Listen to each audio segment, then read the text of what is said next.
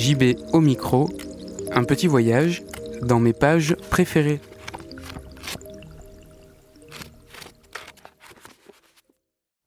En chaque saison où je rends visite au sapin baumier, les mésanges affluent vers moi. J'ignore si elles viennent me jauger, m'accueillir, ou si elles passent par là seulement par hasard.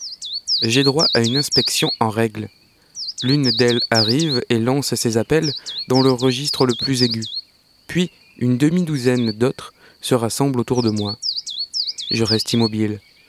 Perché à quelques centimètres de moi sur des branchettes de sapin qui oscillent sous leur poids, elles me passent en revue de leurs yeux sombres impénétrables, leurs petites têtes s'inclinant d'un côté et de l'autre.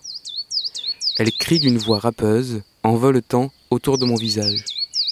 Je les vois comme elles doivent se voir elles-mêmes, non comme des silhouettes distantes à la cime des arbres, mais comme des êtres vivants, d'une grande complexité visuelle. J'observe leurs dentelles de plumes grises sur les épaules, leurs rémiges en forme de lame, le feutre peigné sur leurs joues.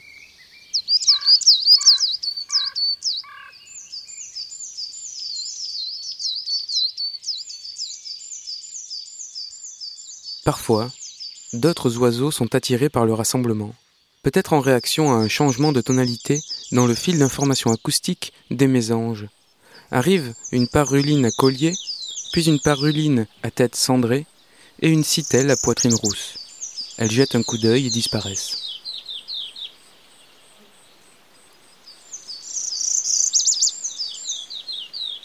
Les mésanges sont plus curieuses et s'attardent encore quelques minutes, puis repartent glaner des insectes sur les aiguilles du sapin ou donner des coups de bec dans les cônes. Ce sont de brèves visites, qui pour elles n'ont probablement rien d'exceptionnel, mais ces mésanges sont beaucoup plus hardies et inquisitrices que toutes les autres que j'ai croisées. Le plus frappant, ce sont les légères variations de timbre et d'inflexion que j'ai pu percevoir en entendant de près leur jacassement. À cette courte distance, un type de cri apparemment unique se décline en de multiples variantes sonores. À partir de 26 formes géométriques simples, nous avons élaboré un langage écrit. En quelques minutes d'attention prêtée à une volée de mésanges, j'entends peut-être autant de graphèmes acoustiques. Notre langage et leur communication ont sans doute peu en commun, mais, entendus de près, ils n'ont rien à s'envier en matière de richesse acoustique.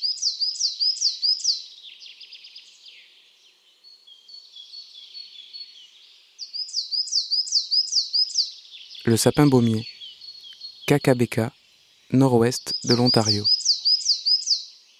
David Haskell écoute l'arbre et la feuille.